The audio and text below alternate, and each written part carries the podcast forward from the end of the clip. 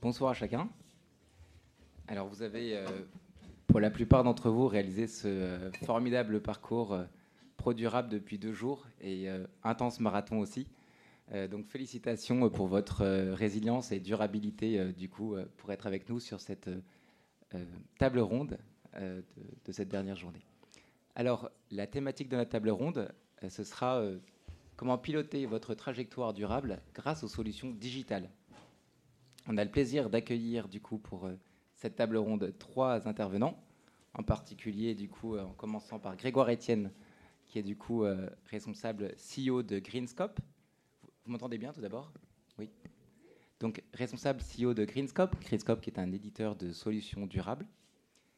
Ambra, qui nous vient d'Elancy, qui est du coup senior manager expert des questions de durabilité. Et puis Quentin, qui nous vient du coup d'Ecodev, Ecodev, qui est un acteur incontournable euh, de la stratégie RSE pour les entreprises. Voilà, alors peut-être comme première question pour euh, commencer. Une première question. Euh, Quentin et Ambra, vous êtes des experts du secteur financier et des entreprises. Comment aujourd'hui réagissent-elles à l'accélération des enjeux de durabilité et contraintes réglementaires? Bonjour, merci à tous. Euh, alors d'abord, introduction euh, rapide, mais euh, je pense que ça n'a échappé à personne que le sujet de la RSE était un sujet montant. la preuve aujourd'hui, hein, on voit bien avec l'affluence et dans ce salon. Donc il y a une pression et un dynamisme très très fort côté politique, consommateur. On le, voit de plus en plus. Si je cite un, exemple hein, pour, pour se recadrer déjà, mais par exemple le décret là, du, du, BGS, la, la, refonte du BGS qui oblige maintenant les entreprises soumises à la DPEF à publier euh, leur scope 3 sur euh, significatif. Donc voilà, on voit que euh, les politiques, la réglementation, tout ça s'accélère et, et, et bah, s'intensifie. Donc l'un des enjeux pour le milieu du conseil, hein, dont, auquel nous on doit faire face, comme un cabinet comme Ecodev, c'est de répondre finalement à cette demande on a de plus en plus de sollicitations. Euh, on connaît, euh, de, plus en plus de demandes diverses, à la fois sur les sujets RSE, sur des sujets très, très appliqués comme euh, celui du bilan carbone. Et donc, notre défi aujourd'hui, c'est de répondre à cette demande. Finalement, peut-être une partie de, vos demandes, d'ailleurs, ici, ici présentes. Donc, pour ça, pour faire face finalement à cette, à cette demande, sur un certain nombre de, sujets, on va, je pense, tendre, le Conseil va tendre vers euh, des jointures justement avec euh, des solutions, des outils pour pouvoir répondre à, cette demande. Donc c'est un peu ça le, constat aujourd'hui. D'ailleurs, euh, très concrètement, on a de plus en plus d'appels d'offres auxquels on répond hein, aussi, dans lesquels on nous demande d'intégrer, en complément d'une prestation de conseil de type bilan carbone, accompagnement, stratégie RSE, à fournir un outil du coup digital et, et donc de, pouvoir présenter et répondre à deux. Or, la vocation du Conseil n'est pas de le faire avec, euh, enfin, de le faire en, propre, donc, euh, donc de pouvoir s'associer justement avec des outils euh, bah, tels que Christophe qui nous invite aujourd'hui. Et Laurent Bras, côté investisseur, qu'observe-t-on? Déjà, merci beaucoup. Je trouve euh, que je dois remercier Greenoscope pour m'avoir euh, convié à cette table ronde, parce que ce que c'est intéressant, c'est qu'on a deux visions différentes euh, entre les entreprises et les établissements financiers, qui doivent forcément travailler ensemble pour, y arriver. Hein. De toute façon, on n'a pas, pas le choix. les établissements financiers ont dû faire face à la mise en conformité de plusieurs réglementations de manière assez rapide. Donc, je ne sais pas si vous connaissez un tout petit peu les textes, mais SFDR en mars 2021, après MIFID août 2022 de cette année, et les jalons ils sont très rapprochés, travailler avec des textes qui ne sont pas finalisés. Donc MIFID effectivement ne l'est pas, pas encore. Hein. Concrètement, il est déjà rentré en application et les textes n'étaient pas finalisés. Donc vous voyez les paradoxes euh, avec des données qui ne sont pas disponibles. Donc vous savez très bien que peut-être une de trois indicateurs de MIFID, c'est la taxonomie européenne, donc taxonomie européenne, taux SFDR et PAI, et les taux taxonomie seront publiés par les entreprises, donc les corporates, qu'à partir de janvier 2023. Du coup, par définition, ils font travailler avec des estimations, euh, mais voilà, ce n'est pas très simple parce que par rapport aux data providers, aux hypothèses qu'on prend en compte, les estimations divergent énormément. Et du coup, en bout de chaîne, on a les clients, bah, le client final, l'investisseur, qui ne comprend pas. Parce que s'il a son compte euh, Société Générale, au BNP, etc., Assurance Vie, ben, il n'a pas du tout les mêmes types de produits. Donc ça, c'est un vrai problème pour les établissements financiers qui sont au milieu. Euh, autre problème, c'est bah, qu'en fait, on parle beaucoup de l'Europe, mais nos clients ne sont pas qu'en Europe. Et les changements climatiques n'est pas qu'en Europe, donc euh, il est quand même mondial. Et ce que c'est très très compliqué, c'est pour les gros groupes bancaires de dire ok très bien les, réglementations européennes est très claires mais comme je fais euh, comment je fais aux États-Unis comment je fais au Chili euh, comment je fais il y a aujourd'hui 28 taxonomies. Vous imaginez il y a 28 euh, définitions de ce que c'est une activité durable. Et ils divergent énormément entre eux du coup, bah, concrètement, on sauve la planète en Europe, mais on la sauve différemment en Chine, etc. Donc ça, c'est les, gros paradoxes. Et souvent, vu que les politiques de durabilité sont faites au niveau groupe, donc au niveau global, euh, voilà. Bah, après, comment les redescendre au niveau local? Chaque entité. Même dans l'Europe, bah, vous savez bien, il y a un texte européen, mais après, il faut les décliner dans chaque État. Et bah, l'AMF n'est pas tout, à fait d'accord tout le temps avec euh, l'Europe. Euh, et un autre exemple que je peux vous citer, hein, sur les taux taxonomie, je, prends ça parce que je fais les fils rouges, mais concrètement, euh, pour MIFID, ils ont dit que les asset managers auraient, dû euh, publier des taux à zéro s'ils n'avaient pas des taux mm, déclarés par les entreprises ou si les estimations n'étaient pas fiables.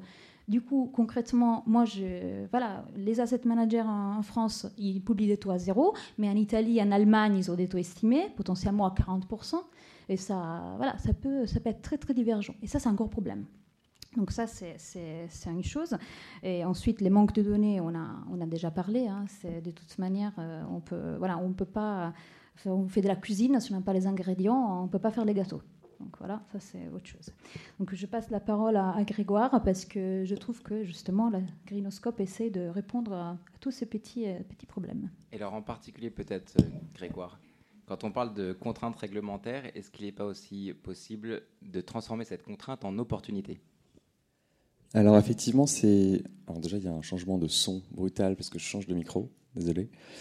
Euh, on voit deux typologies de comportements dans les entreprises et dans les fonds d'investissement. On voit ceux qui se disent ah merde, c'est encore une contrainte de plus, euh, plus de reporting, plus de paperasse. Et puis on voit ceux qui se disent il y a une vraie opportunité dans ce changement réglementaire. On va pouvoir enfin avoir un cadre homogène de reporting et donc pouvoir se comparer les uns aux autres. Alors effectivement, il y a des biais, la taxonomie change de pays en pays, mais fondamentalement, si on compare euh, secteur par secteur, même typologie et taille d'entreprise, on a vraiment une augmentation de la capacité de comparaison entre elles.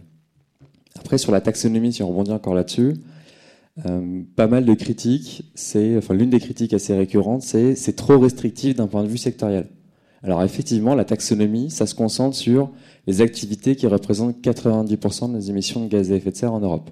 Donc d'abord, on se concentre sur ces activités les plus polluantes en, les définissant comme étant durables si elles euh, sont exercées suivant certaines, euh, certains critères techniques, donc certaines bonnes pratiques. Mais ensuite, euh, ce qu'il faut voir, c'est qu'il y a la taxonomie étendue qui va arriver. Donc effectivement, ce n'est pas tout de suite le cas, mais il y a la taxonomie sociale, la taxonomie étendue. Donc c'est des nouvelles réglementations qui vont à nouveau transformer ces contraintes réglementaires potentiellement en opportunités.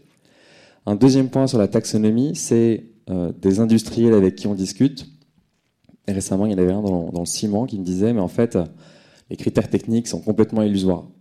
Et je pense du coup qu'en fait, l'illusion, c'est de croire que on va pouvoir effectivement euh, changer le monde, ou en tout cas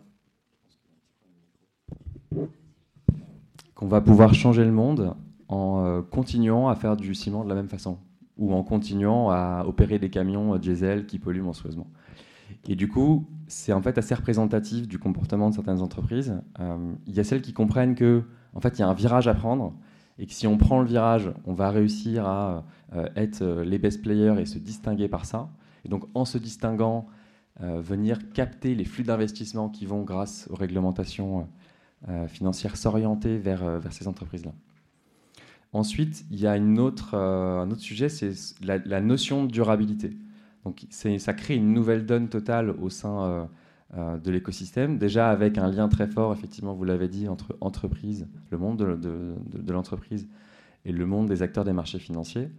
Et, ça a deux volets. Euh, typiquement, côté entreprise, la grande question, c'est, moi j'ai besoin de liquidité. C'est-à-dire que pour que ma boîte tourne, il faut que bah, parfois j'ai besoin d'equity, j'ai besoin de faire des opérations d'augmentation de capital pour pouvoir faire des acquisitions.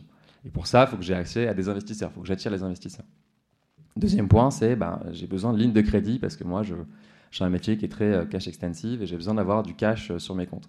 Et du coup, en, face, les investisseurs, qu'ils soient euh, en private equity ou dans le monde bancaire, cherchent à investir dans des boîtes qui corroborent des thèses d'investissement. Et donc tout l'enjeu pour l'entreprise, c'est d'identifier à quelle thèse d'investissement en fait, mon entreprise peut se rattacher.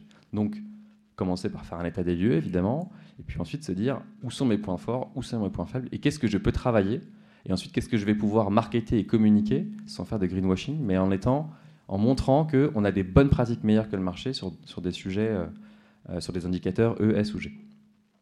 Euh, et le dernier point, mais je crois que Quentin a déjà exprimé un petit peu, c'est la notion de simplification.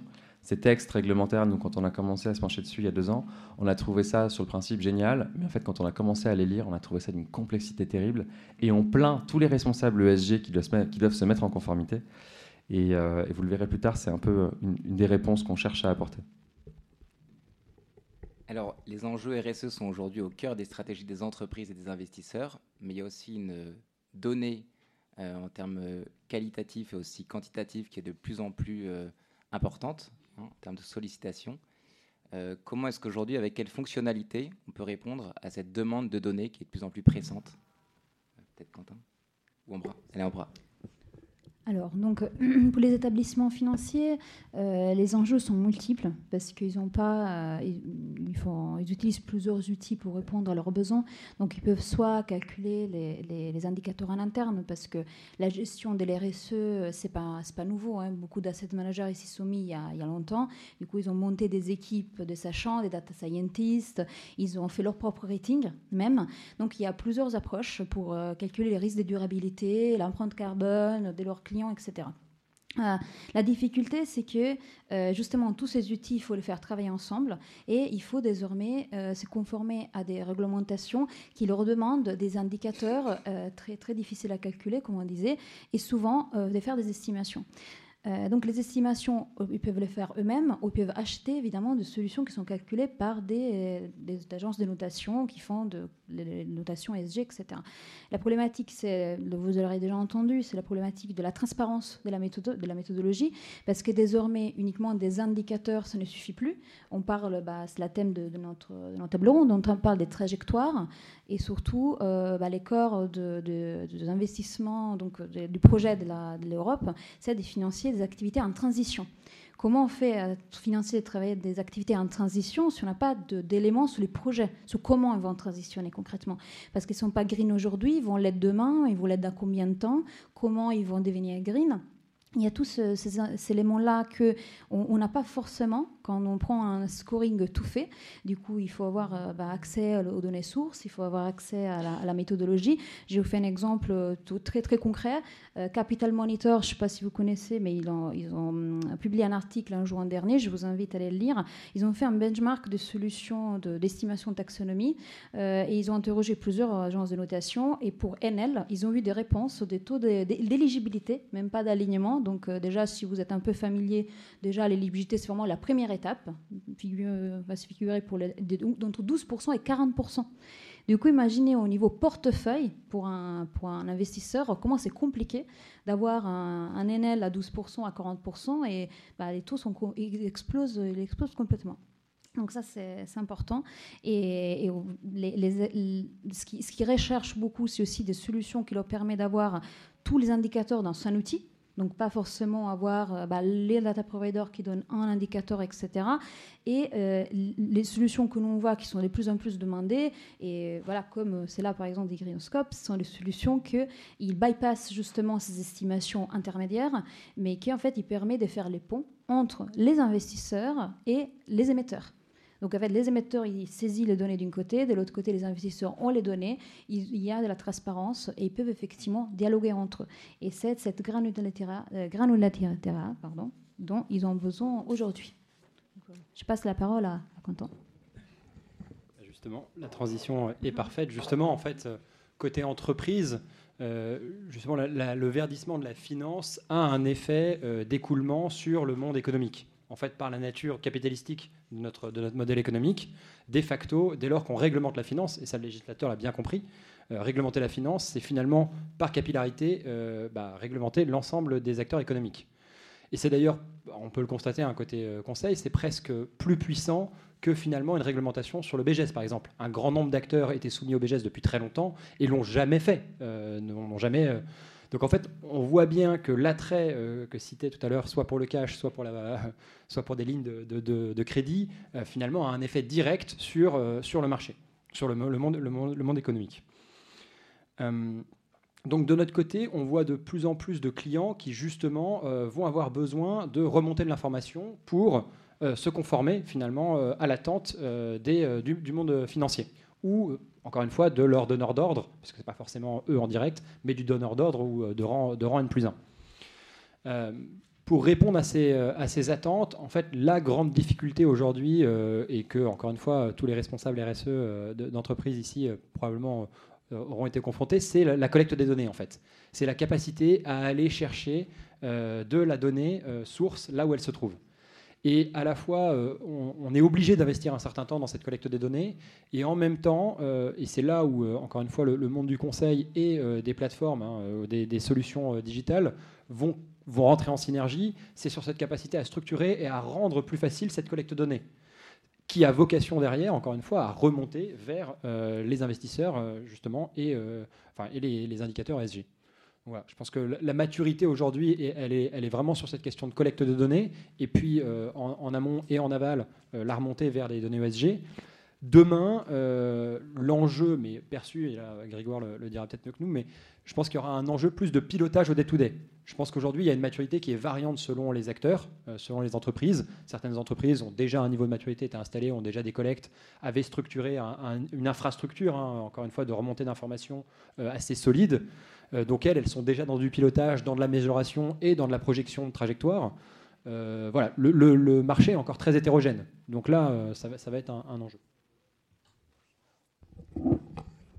Yes, Quentin, merci pour la transition. Du coup, effectivement, il y a un point important, tu l'as dit, je pense, c'est déjà ce changement réglementaire change le besoin en termes de reporting. Et l'un des points, l'un des facteurs essentiels, c'est passer d'une vision où tous les ans, je me dis, tiens, qu'est-ce qu'on a fait cette année à passer une, vision, donc avec une vision assez passée, statique, à une vision dynamique en temps réel qui sert aussi bien aux opérationnels qui sont les contributeurs qui eux-mêmes ont un impact euh, que le board pour les prises de décision.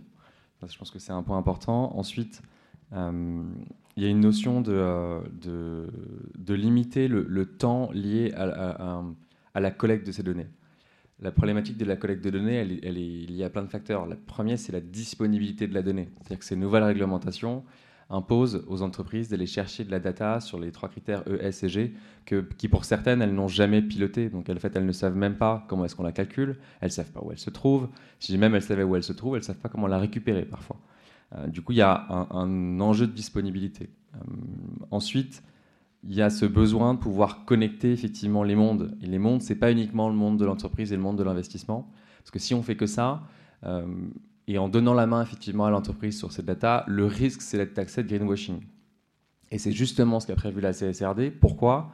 Parce que dans le cadre de la CSRD, il y a plusieurs particularités, mais l'une des particularités, c'est que les données qui vont être transmises, aussi bien qualitatives que quantitatives, vont devoir être validées par un organisme tiers indépendant. Alors même si ça reste encore à définir, Probablement, les, euh, euh, les, experts comptables auront un rôle à jouer là-dedans, les commissaires aux comptes. Et, euh, et, ça permettra effectivement, si tant est que la méthodologie soit bien déterminée et transparente, que la donnée qui remonte soit, soit très claire. Et du coup, ça va venir connecter le monde de l'entreprise, le monde de l'investisseur et, et, les OTI pour avoir une garantie de transparence de la data. Après, on a besoin de pouvoir déterminer les bons indicateurs. Tous les secteurs n'ont pas les mêmes sujets. Et donc, Autant il y a des indicateurs financiers qui sont harmonisés. Dans le cadre de la SFDR, les investisseurs suivent les mêmes indicateurs. Pour certains, ils rajoutent des indicateurs qui sont liés par exemple à leur test de durabilité. autant au niveau des entreprises, il y a vraiment des spécificités sectorielles qu'on doit suivre. Et là, l'enjeu aussi, c'est pas de suivre les, indicateurs qui nous intéressent. Euh, donc, il y aura certainement des bonnes pratiques de place qui vont se mettre en œuvre pour que certains indicateurs deviennent la norme euh, pour pouvoir comparer les différents, les différents secteurs. Et donc, Ensuite, on l'a dit, hein, la collecte, c'est un point, ça prend du temps. Ce n'est pas, une fin en soi. Il faut faire la collecte. Pourquoi? Pour pouvoir construire une trajectoire. pour pouvoir construire une stratégie, pour pouvoir analyser. Euh, et un donc, dernier point, pardon, c'est l'aide à la décision. Donc effectivement, on parle de pilotage. Euh, la data ne sert que à prendre des décisions, qu'à s'assurer qu'on suit bien nos plans d'action, que les équipes sont bien responsabilisées, qu'elles font ce qu'il faut. Donc tout comme aujourd'hui, on a des indicateurs dans le monde de l'entreprise sur la performance commerciale, bah, demain on aura un indicateur sur la performance environnementale de l'usine en temps réel. Et s'il y a une déviation, il faut pouvoir la corriger. Alors, une dernière question et puis ensuite on passera, si vous voulez, à un temps de questions-réponses. Euh, aujourd'hui, il y a une offre très hétérogène sur le marché. Comment est-ce que je peux choisir le bon logiciel pour moi? Chacun a besoin de fonctionnalités différentes en fonction de son entreprise, de son secteur. On nous pose, euh, en tout cas nous, de plus en plus la, question en cabinet de conseil hein, auprès de, nos clients. Euh, c'est jamais facile de répondre, mais je pense, je vais citer trois points, trois exemples qui me semblent assez importants, en tout cas euh, trois généralités importantes.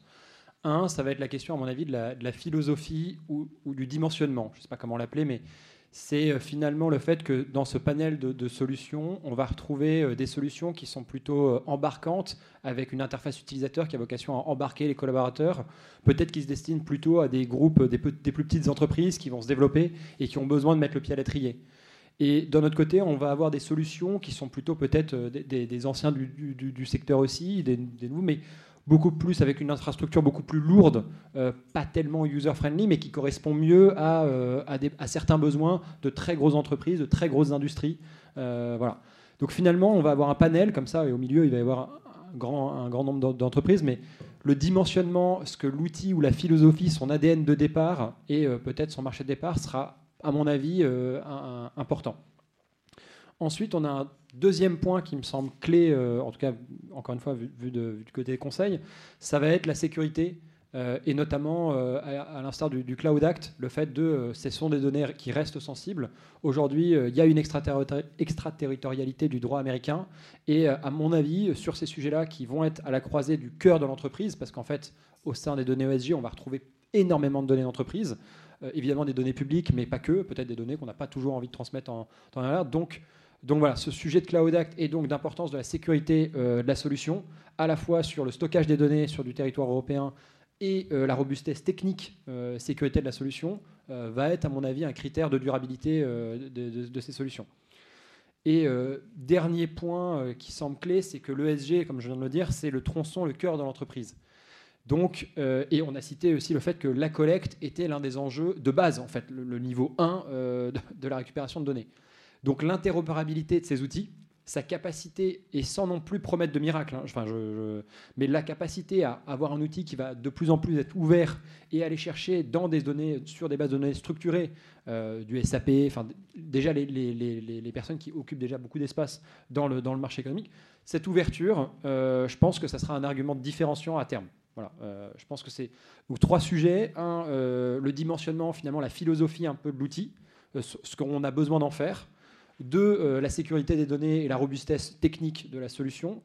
Et, et, troisièmement, l'interopérabilité. Moi, j'ai complètement pour l'instant, je n'ai pas traité encore la question de la fonctionnalité, que je laisserai, je laisserai aux autres. Peut-être un dernier point, philosophie aussi là-dessus. Je, pense qu'il y a un, point d'honneur sur ces solutions à rester simple et rester des solutions. Euh, et c'est un outil en fait. Il faut, il faut quand même pas oublier aussi que ce sont des outils.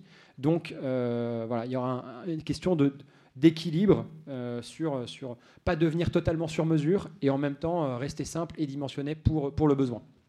Voilà. Alors Grégoire, quelques mots rebond en tant qu'éditeur.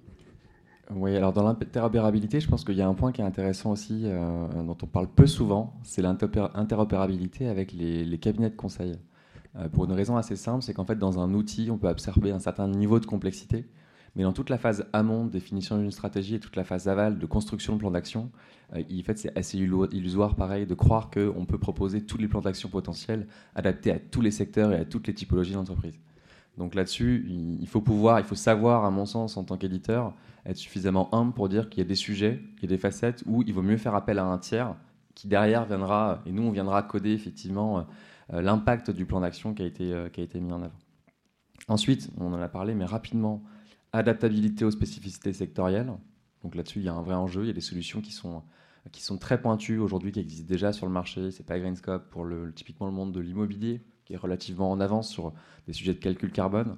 Euh, ensuite, il y a des secteurs qui nécessitent plus que d'autres d'avoir des solutions très pointues. Je pense entre autres à tous les secteurs qui sont concernés par la taxonomie. Si on est concerné par la taxonomie à date telle qu'elle est faite, il vaut mieux se tourner vers une boîte qui la simplifie réellement et pas qu'à uniquement coder le taxonomie passe. Et ensuite, euh, effectivement, complexité donc, euh, sectorielle et puis complexité intrinsèque. Donc il y a des solutions euh, SaaS qui sont très bien pour des ETI et pour des grands groupes. Il y en a d'autres qui sont très bien adaptées pour des PME. Le tout, c'est d'avoir le bon niveau de granularité, ni trop, ni pas assez, en fonction de la typologie de la boîte. L'accessibilité, effectivement, je pense que l'outil doit être relativement accessible, simple d'accès, ouvert à tous. il doit pouvoir permettre de contribuer les différentes parties prenantes au sein de l'écosystème de l'entreprise. Les différentes parties prenantes, c'est aussi bien les fournisseurs de cette entreprise que potentiellement ses clients et les différentes personnes en interne qui vont avoir à, s'en servir. Euh, un point important, effectivement, mais ça, ça concerne aussi le monde de la finance, c'est l'étendue des points de données qui sont couverts et les typologies de framework. Euh, dans les outils aujourd'hui, on distingue principalement des solutions qui sont concentrées sur certains points de données. Par exemple, il y a des solutions qui sont expertes en taxonomie, qui font ça plutôt bien. Il y a des solutions qui sont expertes en, carbone, on en parle beaucoup. Il y a des très très belles boîtes qui font ça. Euh, et nous, on est davantage sur une philosophie où on pense que ce qu'il faut, c'est regarder large, regarder l'ensemble du spectre de données. Pourquoi? Parce que l'impact d'une entreprise ne se limite pas en fait au calcul carbone. Et du coup, il y a plein d'autres facteurs qui rentrent en compte. Ces facteurs, ils sont importants aussi bien pour l'entreprise que pour la planète, que pour les investisseurs. Les investisseurs ne suivent pas que le calcul carbone. Euh, l'étendue des frameworks, euh, effectivement, autre point, c'est euh, aujourd'hui les entreprises, typiquement une entreprise internationale, va devoir répondre à une taxonomie potentiellement, ou une aujourd'hui, peut-être demain 2, 3, 4, 5 ou 10. Euh, dans la CSRD, c'est pareil. La CSRD, c'est un cadre européen. A des initiatives qui sont en cours au niveau de l'Amérique du Nord. Bah, il faut pouvoir aussi répondre à ces initiatives-là. Donc l'idée, c'est de, pouvoir centraliser l'ensemble des points de données et des réponses qualitatives, et derrière d'arriver avec l'outil à dispatcher ces réponses-là le plus simplement possible dans les différents frameworks. Évidemment, il faut essayer de limiter la charge. Même si la CSRD a pensé à ça, et théoriquement, euh, si, une boîte internationale qui est aussi présente en Europe se conforme à l'équivalent de la CSRD dans son pays, elle pourrait s'abstenir de le faire en Europe. Euh, voilà, puis un dernier point, pardon, excusez-moi, c'est euh, la digitalisation. En fait, toutes les boîtes qui vont devoir faire de la CSRD, enfin des, des reportings selon la CSRD à horizon au plus tard 2028, parce que ça a été prolongé, euh, vont devoir digitaliser leurs rapports. Et donc digitaliser les rapports, ça impose d'avoir une solution tech. Et donc là, c'est juste indispensable. Donc c'est nous ou quelqu'un d'autre, mais globalement, il vous faudra une solution tech pour pouvoir le faire. Si je peux conclure, ils m'ont déjà dit que je ne dois pas trop parler parce qu'on euh, n'a plus beaucoup de temps. non, il n'y a pas de problème. Euh, alors, pour les établissements financiers, si on doit rêver à l'outil euh, donc type qu'on aimerait avoir, donc nos clients aimeraient bien avoir, déjà, c'est un outil qui permet de piloter ces indicateurs au niveau groupe. Donc, moi, j'insiste sur le pilotage centralisé. C'est un peu comme, pour qui connaît un tout petit peu du cash pooling, par exemple, une gestion centralisée de ces indicateurs. Donc, on les agrège tous et après, on voit les détails au niveau de, des filiales ou des entités. Et en fait, on peut voir si la trajectoire dévie par rapport à ce qu'on avait défini au niveau groupe, bah, quelle entité en fait a dévié, pourquoi elle a dévié. Est-ce qu'elle a eu un problème euh, bah, divers et varié Donc, est-ce qu'elle peut revenir sur sa trajectoire? Est-ce que du coup, elle peut pas y venir? Du coup, il faut demander à une autre filiale du groupe de faire des efforts, euh, de mettre en place, en fait, de faire en sorte que cet outil puisse être mis à jour de manière euh, bah, peut-être pas quotidienne, parce qu'on comprend que c'est très très lourd, mais quand même de manière assez fréquente, parce que le problème aujourd'hui, c'est aussi que beaucoup d'agences de notation, les, données sont mises à jour de manière annuelle, avec les données publiques qui sont publiées par les, par les entreprises. Et annuel pour une gestion de portefeuille, c'est juste impossible. Parce qu'avec MIFID, si vous connaissez un tout petit peu, si les produits il est plus, euh, bah, respectent plus un certain pourcentage de durabilité, etc., il faut potentiellement plus les proposer, les sortir du portefeuille. C'est quand même très compliqué d'avoir des données à des, fréquences très espacées. Euh, une autre chose à laquelle je peux penser, c'est toute la partie un peu traçabilité. Du coup, on collecte plusieurs données, mais il faut être capable en fait d'avoir l'historique de cette donnée, de comprendre pourquoi une donnée s'est dégradée, pourquoi une donnée elle s'est améliorée, etc. Et ça, c'est une demande forte du régulateur aussi. Et puis, on l'a pas cité, hein, mais il y a quand même l'article 29 de la loi énergie-climat qui va nous tomber dessus bien très rapidement, ce qui demande de définir des trajectoires, des, des durabilités pour, selon des scénarios du GIEC, euh, donc 2030, euh, tous les 5 ans jusqu'en 2050. Euh, et là, concrètement, pour définir ces trajectoires, bah, comment on fait? Parce qu'aujourd'hui, il n'y a pas forcément. Il y, a des modèles, effectivement, qui peuvent être utilisés, mais après, il peut y avoir d'autres modèles possibles. Donc, une autre fonctionnalité très intéressante, c'est de pouvoir mettre plusieurs scénarios dans notre outil par entité et pouvoir jouer avec les scénarios euh, pour, euh, bah, surtout, voilà, moi j'ai un peu la casquette investissement, hein. on a plusieurs actives, donc pouvoir euh, voir bah, par rapport à mon composition de mes portefeuilles modèles, bah, qu'est-ce que ça veut dire en termes de trajectoire? Et ça, ça peut être vraiment très, très utile. Je vais rajouter un point encore. Et après, euh, c'est des, plateformes qui peuvent agréger des données. Donc, pas juste les agréger euh, comme ça, euh, voilà, j'ai un Bloomberg, etc., j'agrège tout et je, vous montre que les taux sont différents, mais pouvoir les agréger, les structurer, comparer des choses comparables. et du coup, souvent, les établissements financiers doivent faire ça euh, euh, chez eux. Donc, ils doivent mettre en place ce qu'on appelle un Enterprise Data Management. Il y a des, il y a des éditeurs, évidemment, hein, qui offrent des solutions packagées, mais c'est pas toujours euh, très, ça répond pas toujours aux besoins. Et, et c'est bien d'avoir un outil qui permet effectivement de... Il y a les données déclaratives de l'entreprise. Il y a les données qui peuvent venir d'un autre data provider, etc. Et les comparer, voir en fait quelles données on pourrait prendre, on pourrait prendre en compte. Et dernier point, les données qui viennent de l'entreprise, il ne faut pas les prendre telles quelles, parce que les entreprises, elles sont bien gentilles, mais elles ne disent pas toujours la vérité. Donc euh, voilà, ne vexez pas hein, s'il y a des, corporates dans la, salle, mais euh, il faut aussi les, vérifier ces données. Donc l'outil doit aussi donner la garantie que si euh, il affiche certaines émissions de CO2, bah, finalement ils sont, sont assurés que c'est vraiment ça. Et sinon, il doit mettre un indice de confiance sur chaque donnée. Et c'est avec ça en fait qu'on peut, qu'on peut avancer à mon sens.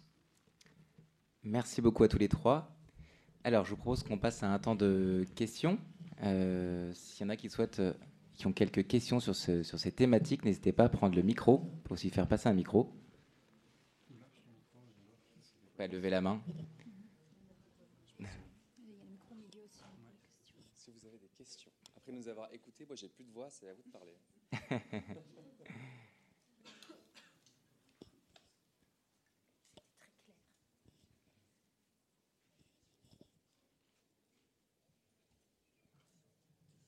C'était limpide. Ouais.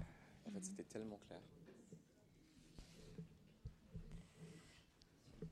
Bah, juste pour avoir un peu l'idée de, de l'audience, combien de, euh, des concurrents de Greenoscope Combien de représentants des établissements financiers S'il y en a quelques-uns. D'accord? Donc, ouais, je sais qu'on n'est pas très représenté dans les salons, mais c'est toujours bien. Euh, donc, euh, corporate, entreprise? J'imagine un peu plus. Voilà, très bien. Bah, c'est juste pour savoir effectivement si ce qu'on a, ce qu'on a dit vous a, euh, c'était parlant pour vous. On a beaucoup parlé des réglementations. Effectivement, on a mis un prisme très réglementaire à la, à la conférence parce qu'on voulait effectivement, on peut mettre l'accent, l'accent là-dessus. Et on sait que c'est quasi la dernière conférence, donc euh, merci beaucoup.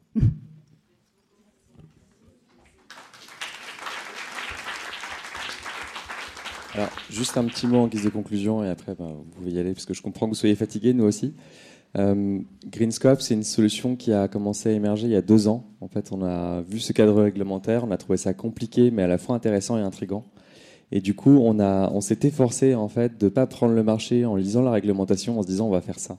Ce qu'on a fait, c'est qu'on a fait des interviews avec des corporates, avec des entreprises, avec des experts, des personnes du monde de l'investissement, des personnes qui ont contribué à rédiger les réglementations aussi pour identifier tous les pain points et faire en sorte de créer une solution qui soit la plus simple possible. Donc cette solution, globalement, euh, dans un monde idéal, euh, euh, permet de, résoudre et solutionner l'ensemble des pain points identifiés par le marché. En pratique, ça fonctionne pour le monde de l'investissement et pour le monde des entreprises. On connecte tout le monde. Et il y a aussi un accès pour les auditeurs, effectivement, pour qu'ils puissent venir certifier. Donc c'est une solution qui est simple à prendre en main, qui est adaptable et qui est déployable à grande échelle sur des grands groupes, aussi bien des grands groupes que des, que des petites entreprises. Et du coup, merci beaucoup de nous avoir écoutés. Euh, c'était super de vous avoir en tout cas. Je vous souhaite une bonne fin de salon pour ceux qui restent encore un peu. Et aux autres, bah, j'espère qu'on se reverra bientôt. Ou à tous. Merci à tous.